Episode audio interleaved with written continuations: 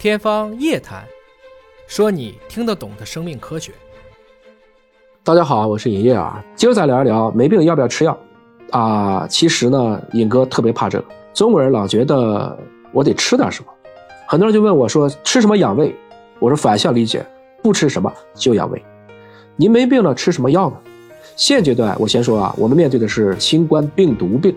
人类其实对于病毒病没有太好的办法。绝大部分病毒病之所以称为自限性疾病，也就是说都是靠您自己的免疫力把它给掰过来了。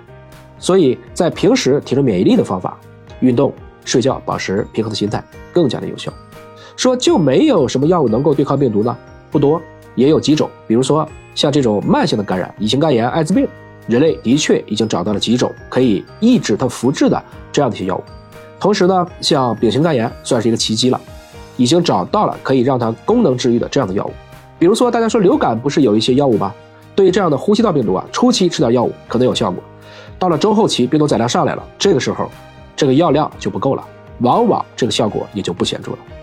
所以，我们今天面对新冠病毒，应该说绝大部分百分之九十九的药物，包括大家知道像布洛芬呐、感冒灵啊、各种冲剂，归根结底我们都称之为叫对症治疗，是为了缓解症状，让您的感觉没那么难受，发烧了就让它退烧。